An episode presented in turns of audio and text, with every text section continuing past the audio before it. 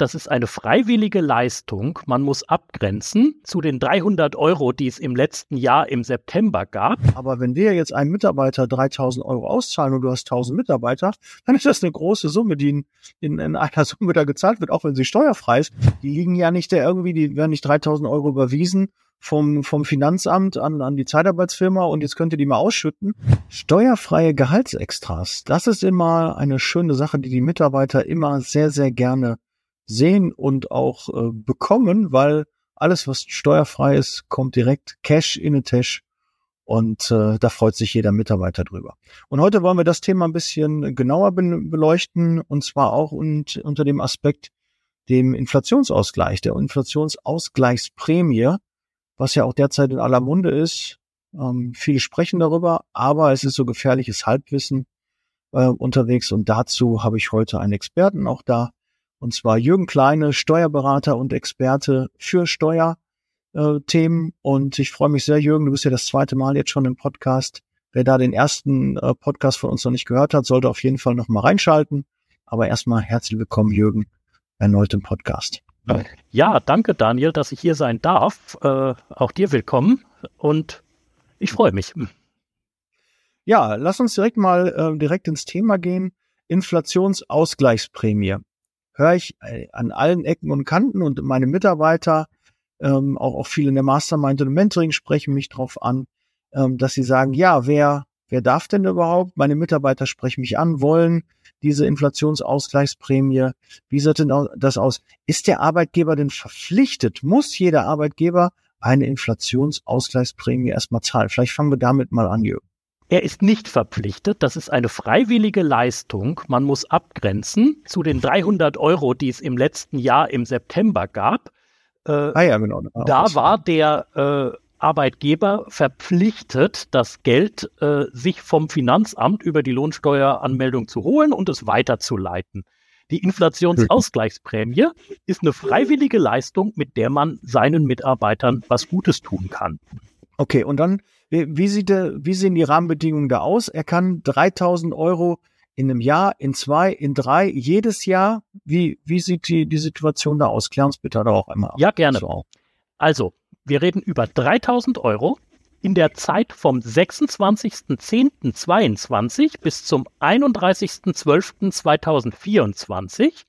Und diese 3000 mhm. Euro dürfen in so vielen Raten, wie man möchte, in einer Rate, in Monatsraten, wie es gerade passt, pro Arbeitsverhältnis gezahlt werden. Also äh, du darfst beispielsweise einem Arbeitnehmer, wenn du ihm in Höhe von 500 Euro, warum auch immer, was Gutes tun willst, eine Inflationsausgleichsprämie von 500 Euro bezahlen. Da habe ich jetzt so eine kleine Frage, weil es kommt direkt eine Idee. Du hast gesagt pro Arbeitsverhältnis, du hast das so betont. Das heißt ja, wenn ich einen Hauptjob habe und habe einen Minijob, kann ich dann zweimal Inflationsprämie kassieren in voller Höhe? Ja, tatsächlich. Ich habe einen GmbH-Geschäftsführer als Mandanten, der äh, ist äh, Gesellschafter, Geschäftsführer und Arbeitnehmer in zwei GmbHs und der hat die sich in einem Betrag zweimal jeweils ausgezahlen lassen. Also von GmbH 1 und von GmbH 2 je einmal. Das geht.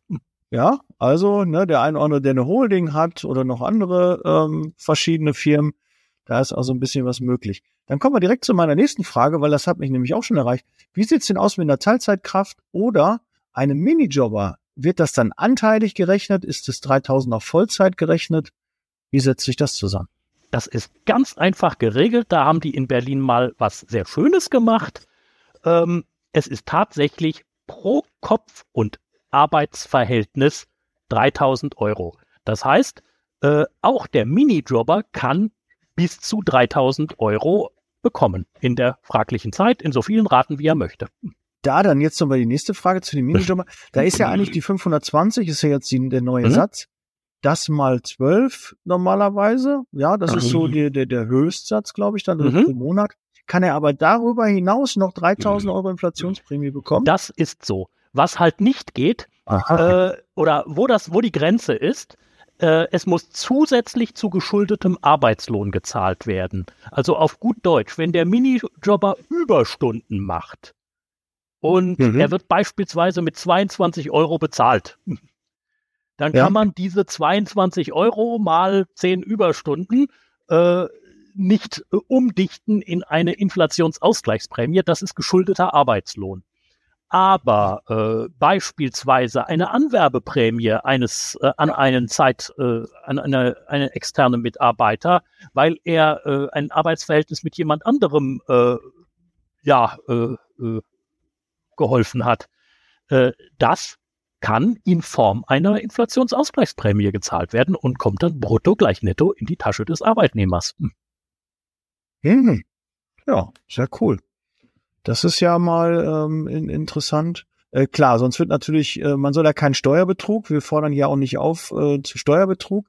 Aber wir wollen halt darüber informieren, was es für Möglichkeiten gibt und damit ihr auch keine Fehler macht und irgendwie nicht irgendwie ähm, nachher dann vielleicht noch was nachzahlen müsst oder euch in, in rechtlich eine Grauzone begebt, haben wir ja dich auch als Experten dabei, dass wir da auch dementsprechend ordentlich und hoffentlich allumfänglich, obwohl man das wahrscheinlich gar nicht machen kann, gibt ja tausend äh, äh, Dinge, die man da noch beachten kann, aber wir wollen so ähm, das, was uns äh, bekannt ist, natürlich auch dann teilen. Also kann ich das für mein internes sowie für mein externes, für meine internen, externen, hört sich immer für meine Mitarbeiter, ja. Manche arbeiten draußen bei unseren Kunden vor Ort, manche arbeiten bei uns in unserem, unseren Firmen in der, in der Zeitarbeit. Kann ich sowohl als auch zahlen ohne Schwierigkeiten. Ich muss bei den externen ein bisschen aufpassen. Äh, da würde ich gerne warten, äh, was äh, die Verbände äh, denn so ja. in ihre Tarifverträge reinschreiben.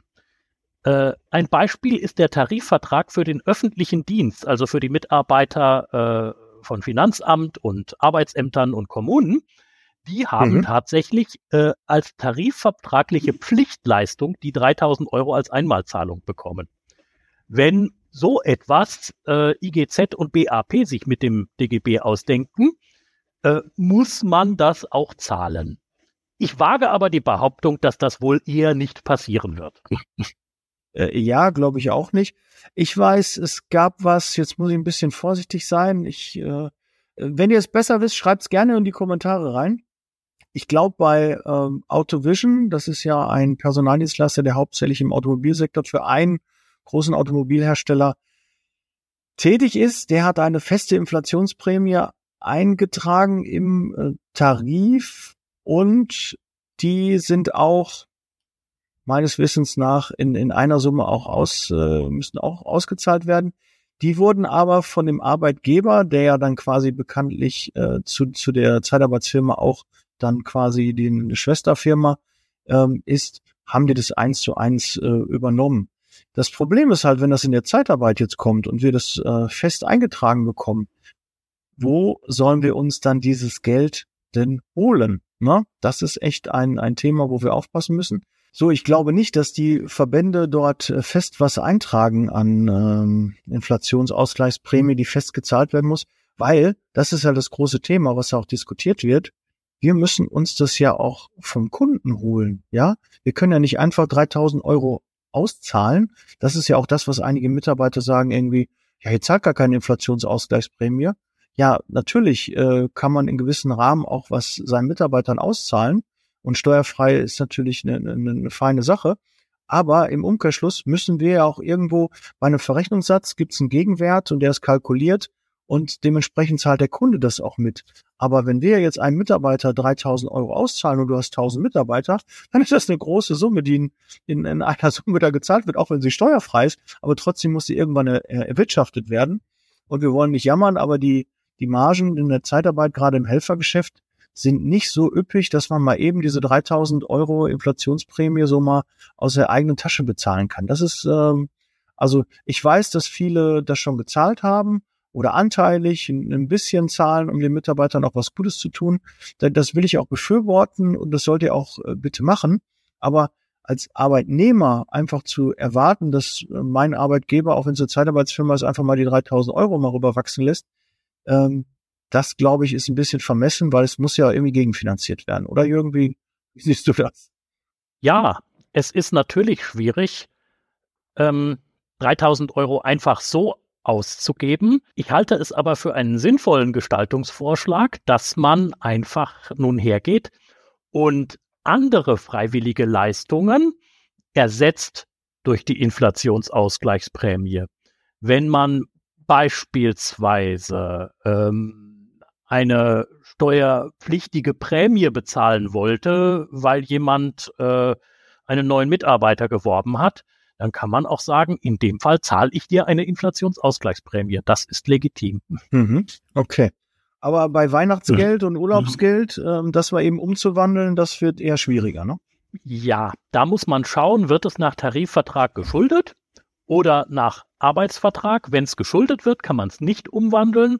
Wenn es ein freiwilliges Weihnachtsgeld ist, dann kann man sehr wohl umwandeln. Äh, Wäre auch gut, glaube ich, für so eine Kopfprämie, so eine ähm, Mitarbeitergewinnungsprämie, ähm, das zu nutzen oder einen Wettbewerb zu machen, ja, dass man dann darüber einfach sagt, okay, brutto gleich netto, ist natürlich immer eine feine Sache. Der Arbeitgeber spart sich da die Steuern, der Arbeitnehmer spart sich äh, die Steuern, ist ja wirklich im wahrsten Sinne des Wortes wirklich, da kann man ja wirklich von einer Win-Win-Lösung dann auch sprechen.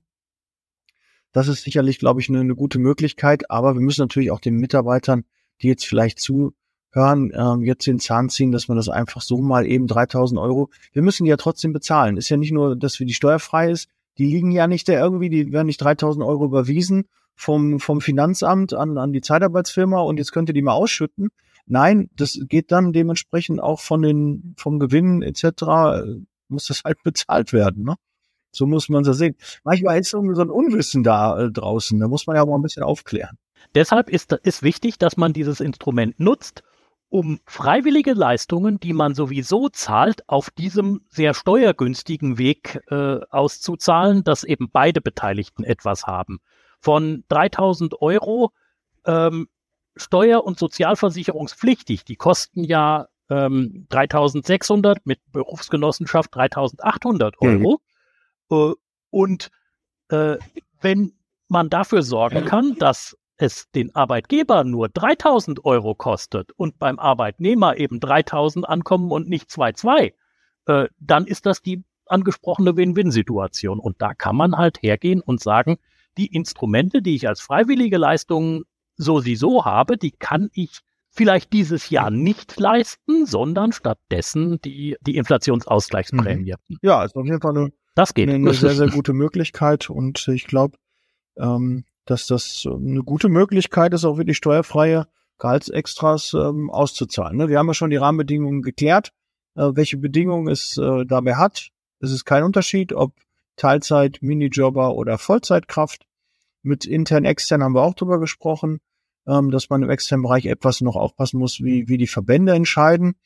Aber grundsätzlich ähm, glaube ich nicht, dass ähm, vielleicht, wenn, vielleicht ein kleinerer Betrag, den man fest einträgt, aber ansonsten sollten eigentlich die Mitglieder das äh, selbst entscheiden können. Und natürlich, wenn man seinem Mitarbeiter was Gutes tun kann, dann würde ich das natürlich auch darüber machen, ist sicherlich eine, eine schöne Sache.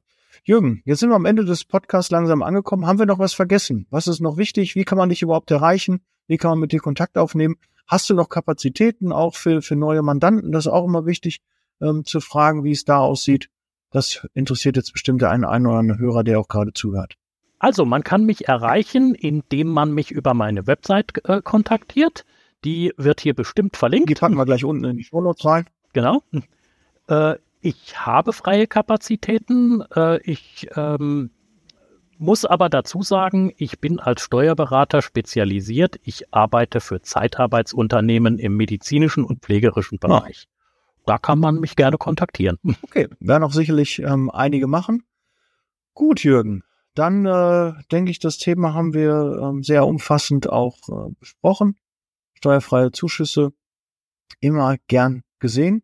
Und äh, ja, ich freue mich auf den nächsten Podcast. Abonniert gerne den Podcast, teilt ihn, damit noch andere auch von der Inflationsausgleichsprämie informiert werden.